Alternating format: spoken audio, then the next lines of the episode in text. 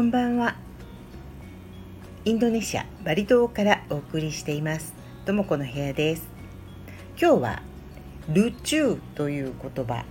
インドネシア語なんですけどこれにあのいろんな意味があってそれをちょっと例例文付きでちょっとお話ししたいと思います。一番まああのルチューと言って、えー、どんな意味かっていうと面白いっていう英語で言うとファニーの方の面白い面白いですかね。面白いっていうのがまあ一番ポピュラーな意味だと思います。でもね他にあの可愛いっていう意味もあるんですよ。で前ねあのまだバリに住み出してすぐの頃に、えー、私会社に勤めてたんですけどで同僚がねえーと、やっぱり別の同日本人の同僚の子供のことかな？子供を見て彼女の子供を見て「わあルチュースカリー」って言ったらねその同僚ののイさんが怒り出しちゃったらしいんですよね。人の子供を「ルチューって何事よ」って言って。それで彼女分かんないのかな？意味があって「ルチューってすごいいい意味で言ったんだよね」って私に必死にあのインドネシアのねあの同僚が訴えてきて。あのかわかわいい赤ちゃん例えば赤ちゃんとか、えー、そういうものに対して「うわキュート!」みたいな「かわいい!」とかっていう時によく「ルチュー」って言います。あと例えばショッピング買い物なんか行って、えー、かわいい小物とか小さいものとかちょっとファンシーなものキュートなものとかを見た時に「わあルチュー」ってとかっていうのはよくこっちの人使いますね。女の子が多いかなそう洋服とか、えー、バッグとか何かそういう小さな小物とかそういうものに対してまた、えー、赤ちゃんとか小さいい子供についてもすごいその動きが可愛らしいとかキュートっていう時も使えますね。その他にあとあの例えば「この話なんか変だよね」「この話なんかおかしいわよね」そっちのおかしいね。そっちのななんかちょっとあこの話納得がいかないとかあのちょっと筋が通らないみたいな時もあのルチューヤっていう感じであのちょっとおかしいんじゃない？っていうふうに使う時もよくありますね。これはあの私がそのオフィス勤めてた時にバリバリのあのキャリアウーマンのスラバヤの女性がよくそういう感じで話してたんでその辺の語感っていうのはすごい勉強になったんですけどあとあの他にも、えルチューで言うとね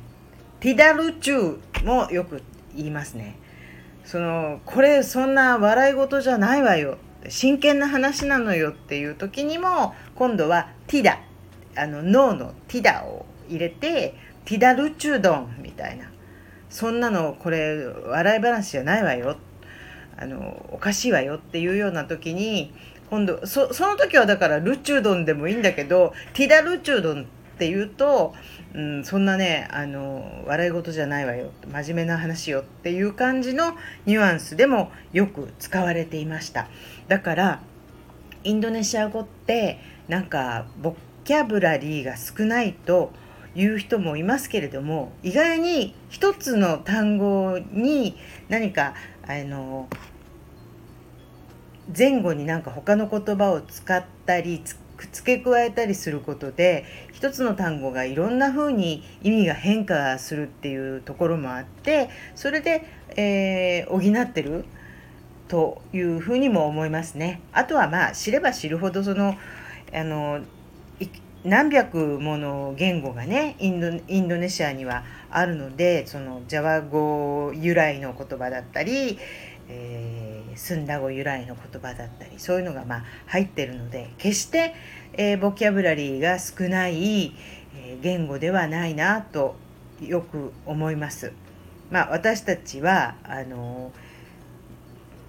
知らないだけかなっていう感じはしますね。でもやっぱり最初あの勉強したする時は普通に新聞とかテレビでよく話されてるような言葉を先に勉強するのが一番、うん、有効かなと思いますけれどもなかなかインドネシア語はあの最初簡単でもなかなかそこから先が難しくってあの住んでてもなかなかそんなにあのまあ、特に中級を過ぎるとですねなかなか伸びないところがあってそれはあのこっちで生活して生活しててもね周りがあんまりそのインドネシア語を使わない環境だったりするとなかなか